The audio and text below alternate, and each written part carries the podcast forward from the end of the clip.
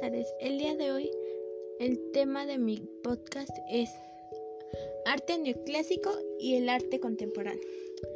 El arte neoclásico surge en Roma a mediados del siglo XVIII y se extiende por Europa hasta las primeras décadas del siglo XIX.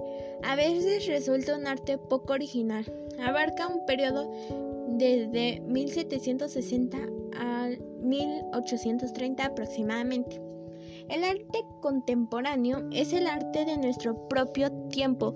Es el tipo de arte que realizan los artistas del momento. Muchos de los artistas contemporáneos están vivos y son artistas activos que realizan obras en las que expresan temas e ideas de actualidad de nuestro mundo. Gracias.